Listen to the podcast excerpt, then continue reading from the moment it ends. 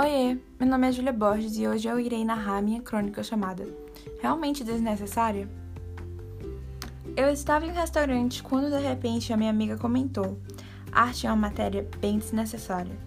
Como eu não concordava com sua ideologia, logo rebati.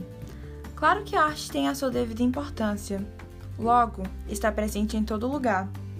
Ela não me compreendeu e pensou que estava brincando com sua cara.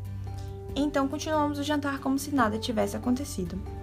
Caso ela quisesse realmente entender a devida importância da arte, eu a falaria.